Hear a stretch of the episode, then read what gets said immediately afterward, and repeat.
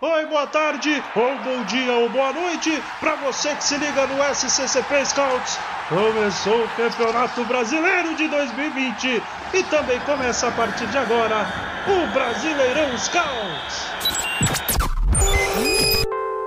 Bom dia, boa tarde, boa noite para todos que estão acompanhando mais um episódio do Brasileirão Scouts, né, um programa completaço que a gente traz para você, para vocês, tudo sobre os diferentes no Campeonato Brasileiro de 2020. Agora, o próximo adversário do Corinthians é o Coritiba, né? Jogo que será na Arena Corinthians, a primeira partida que o Corinthians faz como mandante nesse campeonato.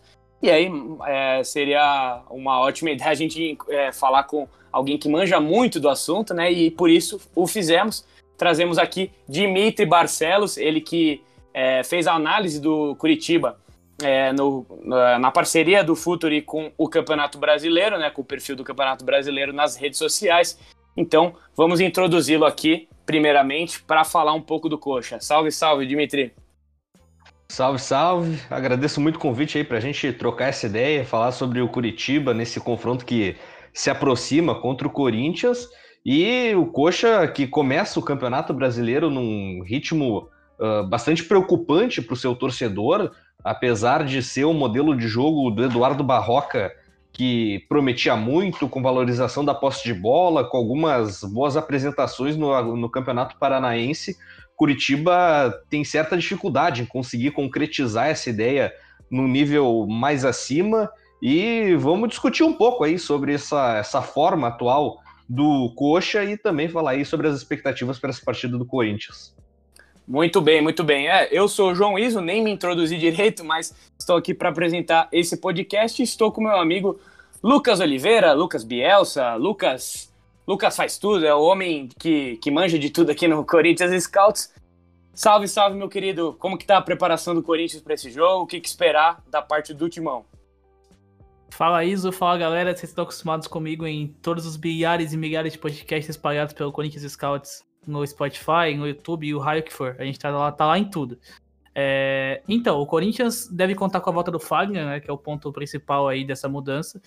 Mas, por outro lado, hoje saiu a informação que o Corinthians pode ter até cinco alterações para a partida contra o Coritiba. O volante Gabriel deve ser sacado, com 99% de certeza vai sair. Que era o ponto fraco da equipe, né? O Corinthians muito lento na transição, o Gabriel sem função, sobrecarregando o cantilho. O Gabriel deve, deve sair, deve dar lugar ou a Camacho ou Ederson. Esperamos que seja o Camacho, evidentemente. A gente vai falar um pouquinho disso mais pra frente. Do outro lado, o, o Léo Natel deve ganhar a vaga do Matheus Vital, que saiu machucado. E o Corinthians vai ter, enfim, profundidade. Pelo menos esperamos que tenha, né? Exatamente. É um problema é, que tem acontecido desde o Campeonato Paulista, né? desde a lesão do Everaldo. O Matheus Vital fez alguns bons jogos, é verdade. Mas não é esse jogador que realmente dê a profundidade, embora seja um cara driblador, não é aquele drible tão objetivo muitas vezes em terço final. Mas enfim, né, vamos, vamos falar da expectativa para essa partida. É o Corinthians que em duas partidas do Campeonato Brasileiro até aqui perdeu de virada ali para o Atlético Mineiro por 3 a 2 empatou com o Grêmio em 0 a 0 fora de casa também. E o Curitiba vem de três derrotas no Campeonato Brasileiro, todas por 1 a 0 né? Contra Inter, Bahia e Flamengo. E o pior, já não vence há cinco jogos aí nesse período do, das, das, três partidas do Brasileirão. Tem também as finais do Paranaense, que acabou perdendo né, os dois jogos pro, pro Atlético, o, o rival. Trabalho do Barroca, como que tá sendo aí, hein, Dimitri? É, um pouco de pressão já? Como que, que tá sendo essa questão dos bastidores? É, e você falou um negócio legal, né? O, o Barroca, ele tem é, esse estilo de implementar a questão da posse de bola, é um cara que gosta de valorizar, ele até teve uma famosa frase no ano passado de que é, é como se estivesse num ringue e ele tivesse com o porrete. Se ele está com o porrete, ele se, define, ele se defende melhor, porque ele utiliza isso como um meio, não como um fim, né? Então, muitas vezes a gente vê o time do Coxa, é, ou o time do Botafogo, do Corinthians, sub-20 também, como ele, ele já treinou, com muita posse no meio, muita posse no, na defesa, mas pouca efetividade no ataque e muito dependente de, de bolas paradas, de bolas aéreas ali para conseguir fazer os seus gols, né? Como que tá sendo esse 2020 do Coxa, hein, Dimitri? Pô, era um 2020 que começava bastante promissor, até por trazer uma nova ideia de futebol para a equipe do Curitiba, uh, nesse retorno, principalmente elite do futebol brasileiro, de tentar fazer o Curitiba uh, uma equipe protagonista. mas a gente sabe que nessa lógica resultadista do futebol, muitas vezes o que conta é o placar, né? E é como tu bem destacou, essa série de derrotas, iniciando o Brasileirão com três uh, jogos perdidos ali, a derrota na final do Campeonato Paranaense, a pressão, por óbvio, né, vai acabar uh, subindo, a torcida vai ficar insatisfeita, mas além do placar, a torcida tem razão em certas uh, requisições em relação ao rendimento do time, porque o que a gente vê o Curitiba colocando em prática dentro de campo é um futebol uh, de pouca objetividade na parte ofensiva.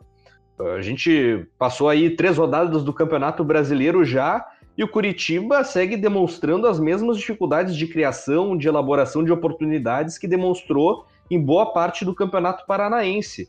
É um time que, como a gente já bem destacou, gosta de valorizar a posse de bola, gosta de ter ela no seu pé, mas só que em muitos momentos o Curitiba não sabe muito bem o que fazer com essa posse de bola. Gira de um lado ao outro, não tem a contundência não tem a incisividade para conseguir infiltrar na defesa adversária. A gente pega as três partidas até agora do Campeonato Brasileiro, o Curitiba conseguiu chutar apenas seis bolas a gol na soma dos três jogos. Seis finalizações na direção do gol. Na partida de estreia contra o Inter, foram apenas duas finalizações no total, e de longa distância ainda. O que denota muito bem essa dificuldade que o Curitiba tem de criar as oportunidades, de conseguir colocar os seus atacantes, os seus jogadores numa situação uh, bem ali, uma situação boa para conseguir finalizar jogadas, para conseguir levar algum perigo ao adversário. E esse é o grande ponto do time do Curitiba. A gente viu algumas situações, pelo menos na parte defensiva, o Curitiba conseguindo pressionar a saída de bola adversária, conseguindo atrapalhar um pouco a construção mas aquela proposta básica do Coxa, aquela ideia básica de tentar agredir, tentar valorizar a posse e a partir disso dominar o seu adversário, acontece apenas em volume. Esse volume acaba não se traduzindo em oportunidades e também muito menos em gols. Isso aí é o que acaba uh, fazendo esse rendimento do Curitiba ser tão ruim nesse começo. Era algo que era alertado desde uh, de meados do Campeonato Paranaense, ainda no começo de 2020, e essa situação ainda se arrasta agora Brasileirão adentro e o Curitiba com muita pouca alternativa para conseguir colocar a bola no gol. É impressionante como o problema de criação, né, encontrar esses espaços no ataque realmente é um negócio é, complexo, difícil mesmo, não só para todos os times no mundo, claro, mas aqui no Brasil parece que é mais difícil ainda, né? Por muita coisa de entrosamento, jogador que, que não é repetido, tem muito jogo, desfalque por por conta de lesão, calendário apertado, né, a ótica resultadista, como o Dimitri falou, né, é, até ia trazer aqui antes de passar a palavra para o Lucas, que antes dessas cinco derrotas seguidas do, do Coxa, a equipe ficou é, oito jogos sem perder, com sete vitórias, isso logo depois foi eliminado precocemente pelo Manaus na Copa do Brasil, também uma derrota para o Cascavel, mas ficou oito é, jogos vencendo, estava tava indo bem, né, mas aí acabou tendo essas derrotas recentes aí que acabam atrapalhando um pouco o planejamento. E ainda depois do Corinthians tem o Red Bull Bragantino fora de casa, né, antes de ter um, um período de descanso, uma semana livre, né. Mas vou passar agora a bola pro, pro Lucas falar é, dos problemas do Corinthians, né, falar um pouco depois desse jogo contra o Grêmio, o que, que a gente conseguiu ver ali, e também expectativa por parte do Timão para essa partida. Bom, uh, primeiramente eu queria começar dizendo que existem dois Corinthians, né? O Corinthians antes da parada e o Corinthians pós-parada. O Corinthians antes da parada era um time que tinha Camacho e Cantigo no meio, é, muita criação, o abaixando um pouquinho a base da jogada, mas com muito menos responsabilidade de aparecer pelo setor, principalmente porque a saída de bola já era mais refinada. Tinha um cantinho menos sobrecarregado, um Camacho responsável por saída de bola, enfim, era um time que produzia muito mais. O Corinthians pós-parada já é um Corinthians com mais dificuldades, mais problemas, apesar de ser muito mais resultadista. O Corinthians, antes da parada, era um time que, apesar de produzir muitas situações de gol, era uma equipe que tinha dificuldade de construir placar. E o principal ponto, a crítica em cima do Thiago Nunes era justamente isso. A forma com que o Corinthians atacava era melhor que o adversário, mas não construía isso em gols. E, consequentemente, um erro, uma bola parada, acabava perdendo o jogo, enfim, ou empatando, custasse, custasse o resultado. E antes da parada, a gente pode citar, por exemplo, partidas contra São Paulo, no Morumbi, jogo com o Santos. O jogo com o Ituano foi muito bom também, jogo com o Guarani. Eram, é, foi, foram partidas que o Corinthians de fato construiu ali. O Corinthians foi melhor, foi dominante. O Corinthians estava conseguindo encaixar a sua marcação, a sua pressão pós-perda, uma marcação mais alta. E era um time muito dominante com a bola, um time muito intenso. E aos poucos, é, como os resultados não foram vindo, o Thiago Nunes foi sucumbindo, sucumbindo, e chegando ao Corinthians atual, que é um Corinthians onde ele é muito mais seguro, só que produz muito menos. É uma equipe que não tem profundidade ainda, é uma equipe que ainda tem muita dificuldade na hora de enfrentar o adversário mais fechado, porque encontra dificuldade, principalmente na hora de pegar as entrelinhas adversárias. É, tem toda, até teve uma certa melhora disso com o Ederson, porque o Ederson era o condutor invadia bem aquele setor ali, mas ainda assim era muito pouco. Ganhou o acréscimo do jogo, que é melhor que o Bosseg fazendo pivô, consegue girar mais a bola. Só que ainda é uma equipe com dificuldades, uma equipe com problemas. O Corinthians é uma equipe hoje estática. É uma equipe que toca, toca, toca e não produz nada. Uma, uma saída de bola lenta, uma transição lenta, um contra-ataque que não funciona. Tudo isso é o que a gente pode falar do Corinthians pós-parada. Corinthians que ainda é muito daquela de ter dificuldade na hora de precisar ser mais agudo, de ser mais veloz, de propor um jogo que o jogo caminhe de uma velocidade diferente. O Corinthians hoje, principalmente na partida contra o Grêmio, a gente pode ver isso, é uma equipe de saída muito lenta.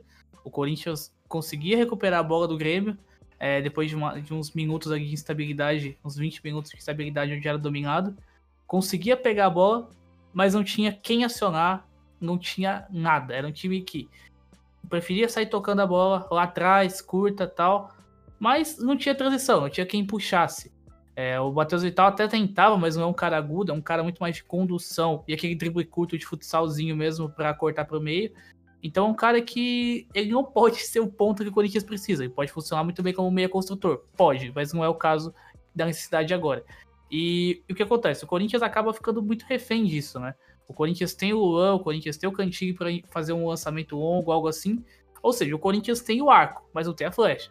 Quem, lança, quem, tem, quem vai lançar? O Corinthians tem. O Corinthians tem o Luan, o Corinthians tem Cantigo, o Corinthians tem o próprio Avelar, que já fez muito bem isso em alguns jogos esse lançamento, esse passe vertical para pegar alguém nas costas da marcação. Só que o Corinthians não tem que lançar. Então o que a gente tem hoje? A gente tem hoje um Corinthians previsível. O Corinthians é, pós-parada se assemelha muito ao Barcelona. Aquela posse, aquela posse inútil ali que não produz nada. Não produz nada porque é uma equipe que não consegue manter uma intensidade em 90 minutos de jogo. É uma equipe que não tem profundidade, é uma equipe que não tem velocidade. Então acaba sendo que um Corinthians que tem posse, tem ideias, mas não tem execução. E muita dessa, execução é por falta de peças. O modelo do Corinthians hoje não funciona sem um ponta. Na verdade, o modelo do Thiago Nunes em si não funciona sem um ponta. E o fato do Corinthians não ter esse ponta queima muitos estágios. O Corinthians, por exemplo, na, na partida contra, o, contra o, o Atlético Mineiro, fez um bom primeiro tempo, muito bom, produziu chances de gol, situações, etc, etc. Só que volta para o segundo tempo um time pregado, um time com limitações físicas, e, e acabou acarretando uma série de problemas. É um Gabriel muito mal, um, o Corinthians não conseguindo marcar e parar a intensidade do Atlético. E o que e acabou acontecendo que tomou a virada. A partida contra o Grêmio, o Corinthians lento. O Grêmio fez o segundo tempo muito mais reativo, tentando contra-atacar o Corinthians, que teve mais a posse e tudo mais. O Grêmio não chegou a assustar, mas o Corinthians também não produzia muito. Principalmente porque quando pegava a bola não tinha muito o que fazer, né? Recuava muito, o Gabriel muito mal no jogo, não acertando nada. É, e não conseguindo também quebrar as linhas, né? Ou seja, o Gabriel, além de não conseguir quebrar as linhas, ele sobrecarregava o Cantilho. Porque o Cantilho tinha que recuar para ele fazer a série de bola. Ou seja, você perde o seu principal jogador na questão de criação antes da bola chegar no Luan, que é o Cantilho, tendo que recuar. Você recua ele, você limita o cara a fazer apenas saída de bola e, consequentemente, você tem, você tem alguns problemas maiores. Só passar alguns números do Corinthians pra gente ilustrar isso aqui, do Corinthians pré e pós-parada, que é o seguinte: o Corinthians caiu muito nessa, nessa questão em passes longos, por exemplo. O Corinthians tinha uma média antes da parada de 33,8% é, 33, de passes de lançamentos por jogo, e hoje isso cai para 31,2, ou seja, uma diferença considerável. Por outro lado, o Corinthians também finaliza menos. O Corinthians tinha uma média de finalização de 16,3 por jogo.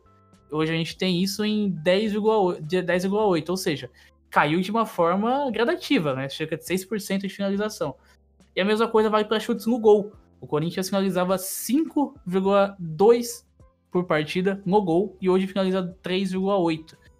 Então, isso, passando para você também entrar um pouquinho no debate, mostra a diferença do Corinthians, né? Pós-parada, um Corinthians que tem muito mais dificuldade, um Thiago Nunes que optou pelos resultados, e muito devido à pressão da imprensa por resultado, pressão da torcida por resultado, virou um time muito mais resultadista e que não consegue mais ser tão incisivo, tão agudo, tão agressivo quanto era antes da parada.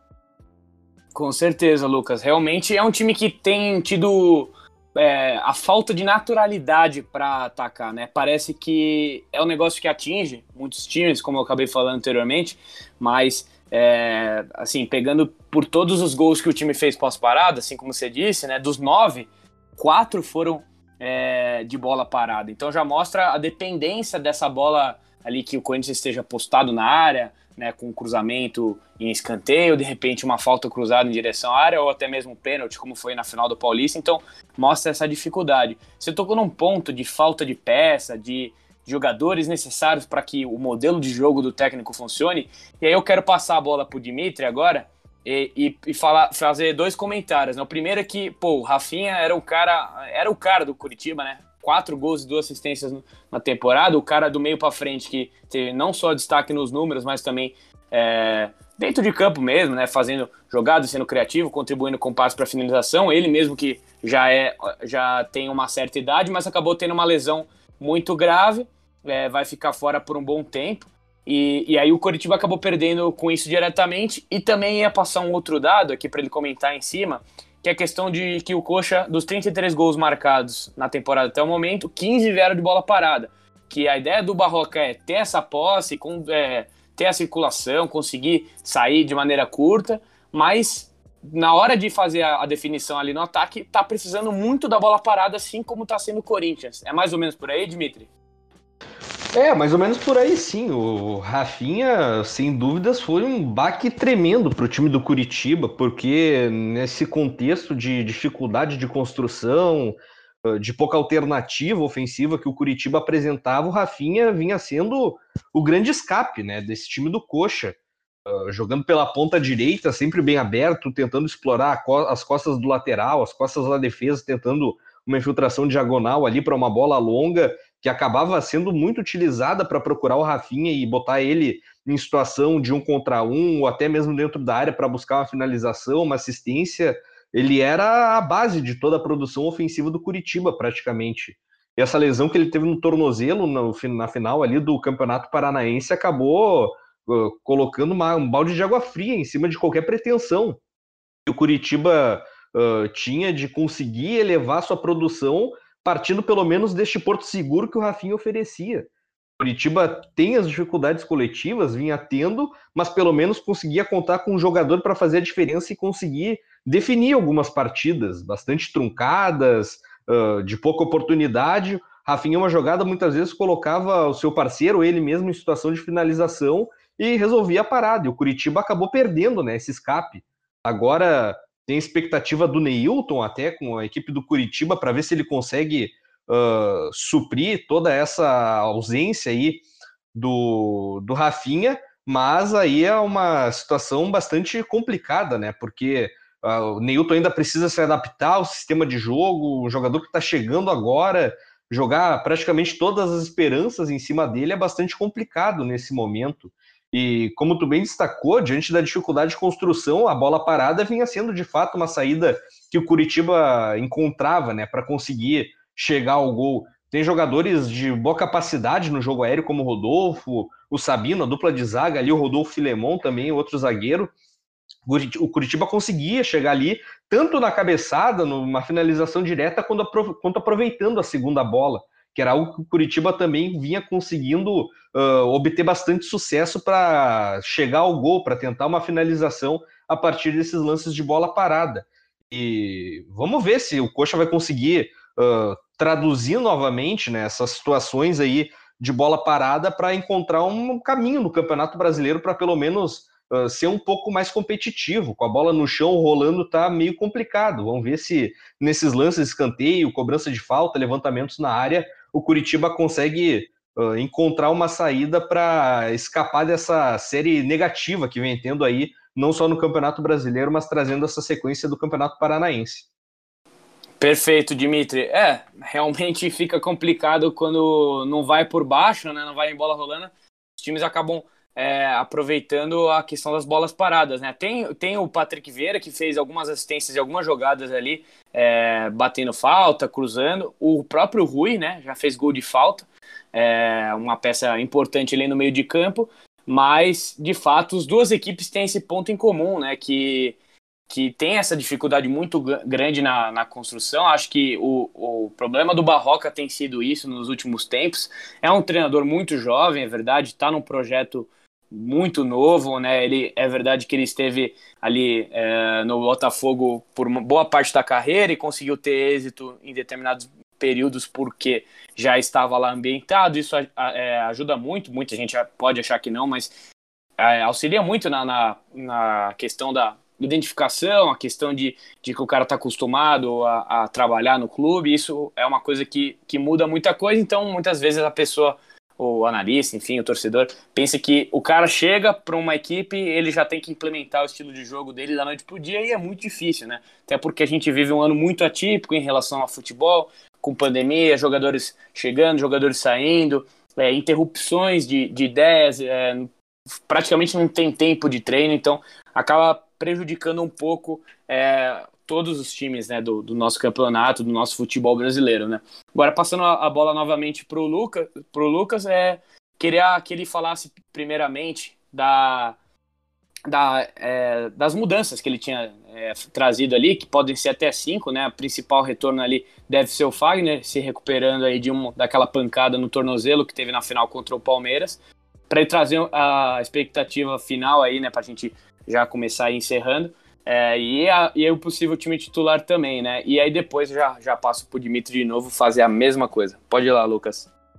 Bom, uh, o Corinthians deve ter que contar com a volta do Fagner, é um ponto muito importante, né? O Corinthians teve um downgrade bem considerável sem o Fagner pós-jogo com o Palmeiras. Muito por conta de o Michel Macedo entrar num momento muito ruim, né? O Michel Macedo produziu muito pouco ofensivamente, não conseguia gerar o mesmo jogo que gerava o Fagner. Fagner era, era, muito importante cheirando a profundidade, né? A gente falava que o Corinthians não tinha profundidade. O Fagner era responsável por isso. Muitas vezes o Ramiro segurava um pouquinho mais para soltar o Fagner do outro lado. E sem isso, o Bichão não conseguia executar a mesma função, os mesmos papéis e muito menos a mesma qualidade. É o que acontece, um Corinthians que perdeu ainda mais profundidade, uma profundidade que já não tinha, para ser bem realista, e perdeu ainda mais sem o Fagner. E ainda teve um, um pequeno, um considerável downgrade defensivo também, né? Em cima do Michel, que defensivamente compromete muito, muitos problemas, o cara muito irregular das próprias partidas. É, não tem o mesmo poder de arranque do Fagner, enfim, é um cara que. Torcedor do Corinthians atualmente não quer ver nem pintado de ouro, né? E com toda razão. Um cara que acrescentou muito pouco, gerou ainda mais problema num setor que não era um problema da equipe, nunca foi. Causou um problema e um desconforto é, causou até insegurança, né? A direita é o setor mais. É, como, eu, como eu costumo falar, o Corinthians tinha setores onde não precisavam ser mexidos, que eram unânimes. A direita era um deles. A lateral direita do Corinthians sempre foi unânime. E a, a, entrada do Michel com a lesão do Fagner trouxe milhares de problemas ao Corinthians, que muita gente pedindo improvisação, pedindo para subir alguém da base, porque o Michel Macedo de fato não tá muito bem. É, acabou atrapalhando o Corinthians, já ia atrapalhar de novo contra o Grêmio. Entrou muito mal contra o Palmeiras, mal contra o Atlético, fez o pênalti contra o Grêmio. Enfim, é um cara que fez o torcedor do Corinthians sentir o dobro do saudade do Fagner, que vai voltar. E é o cara da profundidade, né? O cara que, de fato, você pode confiar, sua melhor peça ofensiva, o cara que mais deu passe-chave no Campeonato Paulista, o cara que mais deu assistência. E é o cara que vive um ano maravilhoso, é um cara que chama essa responsabilidade na hora de ajudar na criação de jogadas como dizia o Tite, é um lateral armador, né? O Fagner é muito mais um, um construtor pelo lado do campo. O Corinthians deve ganhar o acréscimo também de um dos volantes, ou do Ederson, ou do Camacho. Tendo o Ederson, o Cantilho vai jogar como primeiro homem de meio, e aí que tá o problema. Uh, o Cantilho, tecnicamente falando, ele é muito bom, muito bom jogador e tudo mais, só que é um cara lento, o cara tem movimentos lentos. Ou seja, consequentemente, você limitar ele a trabalhar de costas, como fazia o Camacho, você acaba deixando ele muito mais uma presa fácil para marcação, porque você uma marcação bem encaixada. Por quê? O cantigo não vai ter espaço para virar. Então aí mora o problema, porque ele é lento, os movimentos dele são lentos, é grandão. e acaba atrapalhando muito. E fora que você limita ele. Você limita os, a sua principal peça ofensiva de inversões, de romper linhas, a ser um cara de saída de bola. E o Ederson, o Ederson é um volante de infiltração. É um volante que chuta bem de fora, é, conduz bem a bola, só que é um cara que se perfila muito mal. Como assim? É um cara que os movimentos corporais do Ederson são muito ruins. É um cara que nunca recebe a bola de frente. Por mais que ele faça os gols e tudo mais, finalizando bem, a maioria das jogadas que ele recebe entre linhas, ele sempre recebe de costas. E, consequentemente, ele tem todo o trabalho de virar o corpo, que não é um cara muito leve também, de virar o corpo, aí arrumar para bater. Ou seja, o Ederson se perfila muito mal. E fora que fica o meio campo pesado, né? Você não tem aquela mobilidade que tinha o Camacho, e muito menos você tem um cara associativo e de passe curto, como é o Camacho. O Cantilho pode fazer essa função? Pode. Só que, na verdade, tipo assim, tecnicamente não pode, né? Porque nem o Barranquilla executou isso. Mas você colocando ele ali, a questão de fazer série de bola, do toque curto e tal, pode. Só que é um cara que o passe curto dele não é tão natural quanto o Camacho. O Camacho é um passador ao natural, o Cantilho não. O Cantilho é um acionador ao natural. Como assim? Um cara que ele vai verticalizar. Não é aquele cara que vai jogar curto, é o cara que vai ser mais vertical, o cara que vai acionar o Lula na entrelinhas, é o cara que vai achar uma inversão de bola. Principalmente quando jogava na, antes da parada, jogava pela esquerda, para pegar o Fagner do outro lado, infiltrando. Então é um cara que ele produz muito mais jogo sendo vertical. Quando você escala ele com o Ederson e ele sendo o primeiro volante, você limita ele a isso. Você tira esse poder dele trabalhar na base da jogada e você limita ele a fazer saída de bola. Então, o principal problema aí. O outro acréscimo que o Corinthians deve ter é o seu Leon Natel, é o favorito para ganhar a vaga, que funciona da seguinte forma: o Leon Natel a gente viu muito pouco, para ser bem realista, a gente viu muito pouco. Mas é um cara, é um velocista, né? Um cara de velocidade, um cara de drible e um cara que vem para tentar dar um pouquinho de sobrevida a essa ponta do Corinthians, né? É, esse é, o setor mais caótico, que são os extremos. O Corinthians não tem um extremo de qualidade, o Corinthians não tem velocidade, e o Corinthians, como eu falei, não tem a flecha. Né? O Corinthians tem todo o arco montado, mas não tem a flecha. Então o Corinthians, provavelmente contra o Coritiba, vai ganhar um acréscimo de um ponto para tentar dar uma ajustada nas coisas, fazer o time ser um pouco mais veloz. Deve vir sem o Gabriel, que novamente foi muito mal. Gabriel muito mal, não ajudava na série de bola, sobrecarregava o cantilho, não oferecia jogo para frente. Enfim, foi um problema Gabriel, que deve sair. E o Corinthians deve ter esses acréscimos. Além de que existe uma hipótese do Arauz substituir o Luan. Uh, o Arauz voltou muito bem, né? na pós-parada, começou a ganhar oportunidades muito bem, fez um bom jogo contra o Mirassol, que entrou no finalzinho só para dar uma controlada e uma acalmada no jogo, fez bem isso. Funcionou bem contra o Palmeiras também, que ele entrou. E aos poucos vai ganhando minutos. Vai ganhando minutos. Entrou bem contra o, o Grêmio também. Na saída do Matheus Vital ele entrou. E é um cara muito versátil, um cara que te oferece muito jogo em quase todos os setores do meio funciona bem como segundo homem, funciona bem como meia direita, como meia central. E é um cara que oferece muito jogo, muita mobilidade, muito recurso para controlar e acalmar o jogo. Então existe uma possibilidade aí do Corinthians não ter o Luan contra o Coritiba. E, e, o que o Arauz pode acrescentar? Simples. O Arauz acrescenta em mobilidade e é um cara que vai se apresentar muito mais para receber. Um cara que tem um fôlego, um físico melhor que o Luan, só que é um cara que aciona muito menos. O Luan é o cara do último passe, né? O Luan é o cara que vai deixar alguém na cara do gol. Uma hora ele vai achar um passe e vai deixar alguém na cara do gol. O Arauz não é tanto isso. O Arauz é um cara que joga mais curto, conduz, tem outro curto e tal, mas infiltra mais que o Luan. Então essas pod podem ser as mudanças que o Corinthians pode vir a ter aí contra o Coritiba. A principal delas, com certeza, é a volta do Fagner e o acréscimo do Léo Natel, né? Se concretizado. Ô Lucas, passa de novo só a escalação para bater? Bom, a escalação do Corinthians deve ser Cássio, Fagner, Gil e Avelar. A lateral esquerda deve ser o Sigiclay ainda. Aí o meio-campo, Ederson ou Camacho, juntamente com o Cantilho. Aí teremos o Ramiro na direita, Léo Natel na esquerda, Luan ou Arauz no meio. E para fechar, o João na frente. Perfeito, Lucas. Show de bola. Bom, agora vamos passando as considerações finais pro, pro Dimitri, mas antes, é, já, já para antes de encerrar é, realmente com o palpite, que eu vou ter que fazer vocês palpitarem, é, eu quero que, que o Dimitri fale da expectativa agora em cima das peças disponíveis é, do Coxa para a partida, como que ele imagina que o Coxa vem apostado, se, se é um time que vai ter mais, que deve ter mais aposta, que deve ter menos, qual é a estratégia do Curitiba para a partida e também se você puder passar a provável escalação também, Dimitri. Olha, eu acredito que o Curitiba deve ter um pouco menos aposta em comparação a outras partidas, né? Até pelo cenário uh, do próprio Corinthians jogar dentro dos seus domínios, de tentar uh, dar uma resposta uh, dentro da sua casa, apesar de não ter torcida, né? Mas no ambiente que está mais acostumado diante dessa largada longe do ideal de campeonato brasileiro, eu acho que o Curitiba vai ter um pouco mais de dificuldade de conseguir uh, reter a posse de bola como tradicionalmente faz.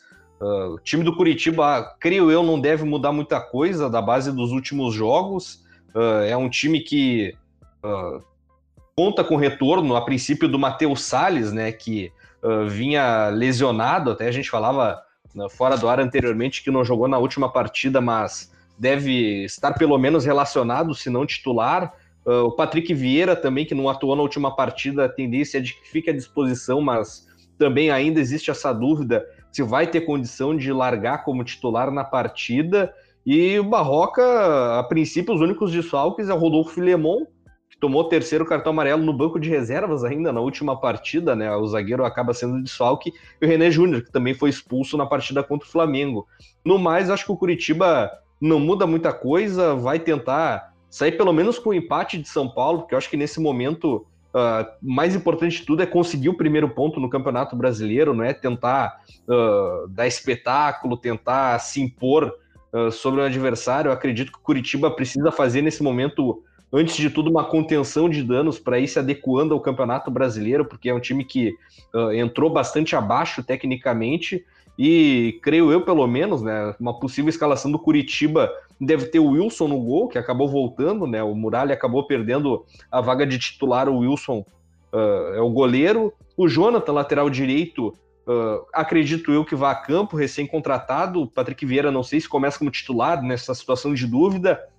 A zaga, é, Rodolfo e Sabino ali, eu acho que é, talvez o setor mais consolidado dessa equipe do Curitiba, os dois uh, vêm bem até, relativamente bem. O Sabino vem de um 2019 de muita qualidade na Série B e o William Matheus na lateral esquerda. Meio campo deve ter o Nathan Silva, o Matheus Galdesani e o Ian Sassi. E na frente tem a dúvida ali do Matheus Bueno ou do Neilton, né? O Neilton que tem essa expectativa pela titularidade e completando ali o Robson e o Igor Jesus, garoto Igor Jesus, que é uma das grandes promessas desse time do Curitiba. Acredito que não muda muita coisa, vai ser um time uh, que vai tentar buscar pelo menos um empate na Arena Corinthians. E vamos ver aí o que o time do Eduardo Barroca consegue oferecer para fazer frente ao Corinthians nessa próxima rodada. Muito bem, agora vou ter que pegar né, no calo de vocês e perguntar sobre um palpite para a partida. Vou começar com o convidado, lógico, né? Que a gente tem que dificultar a vida dele. Dimitri, para você, palpite da partida. Eu acredito que o Corinthians, neste momento, tem uma equipe um pouco mais consolidada, um modelo de jogo um pouco mais adiantado do que do Curitiba, tem peças melhores tecnicamente, apesar de todo esse início turbulento aí de Campeonato Brasileiro, acredito numa vitória do Corinthians, uns 1 a 0 acredito pode ser o placar que cabe aí para essa partida a favor do Corinthians. Agora eu vou passar a bola para o Lucas. É... Ah, verdade. Antes, antes disso, eu vou, já vou encerrar aqui com, com o Dimitri. Muito obrigado pela, pela sua participação. É... Foi um prazer. E no segundo turno estare... estaremos de novo aqui. E, e é isso. Com, com toda certeza o pessoal vai gostar. Análise muito completa, muito show de bola aí. Um bate-papo show de bola. Brigadão, viu, Dimitri? Valeu, João. Valeu, Lucas, pelo papo. Prazer participar com vocês. Estamos aí sempre à disposição no que precisar. E um grande abraço, sucesso e vamos ficar de olho aí nesse confronto para ver o que, que acaba rolando. Abração para todo mundo. Valeu, valeu, Dimitri. É, agora pode encerrar também essa, essa participação com um palpite, Lucas. Cara, levando em conta que o Corinthians deve mudar um pouquinho a ideia de jogo, deve passar a ser mais ofensivo, vai ganhar mais posse, vai ganhar mais controle, vai ganhar uma série de bola mais qualificada se entrar o Camacho. Então eu acho que o Corinthians vence por 2 a 0 O Corinthians vai ser um time muito mais agudo, muito mais incisivo do que foi nos últimos jogos. E devido às dificuldades do próprio Coritiba, como o Dimitri falou muito bem, acho que o Corinthians vence por 2 a 0 Fora que é o primeiro jogo em casa também, enfim. O Corinthians vence por 2 a 0 Show de bola. E agora meu palpite vai ser na mesma do Dimitri. Acho que 1 a 0 golzinho suado, imagino eu, um pouco de dificuldade das duas equipes para apresentar a sua proposta, né? Tem toda essa questão do modelo de jogo que, que está sendo implementado nos dois times. Mas é isso, gente. Muito obrigado pela audiência. Espero que vocês tenham gostado é, desse Brasileirão Scouts comigo, com, com o Lucas e também com o Dimitri.